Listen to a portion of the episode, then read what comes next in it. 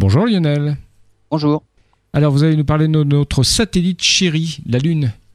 Et la Lune. Et pendant longtemps, on a pensé que les cratères sur la Lune étaient dus à une activité volcanique. À la fin du 19e siècle, l'hypothèse des cratères d'impact a peu à peu gagné du terrain et les missions Apollo ont clairement montré que les partisans des impacts de météorites avaient raison.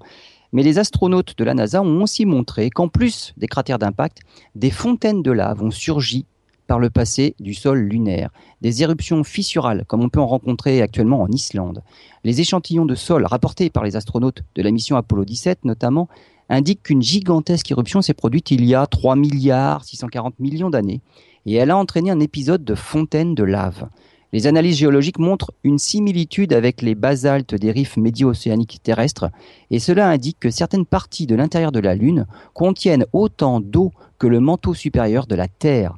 Si dans les éruptions volcaniques terrestres, le moteur essentiel, c'est la vapeur d'eau et le dioxyde de carbone, quel gaz est à l'origine des éruptions volcaniques lunaires?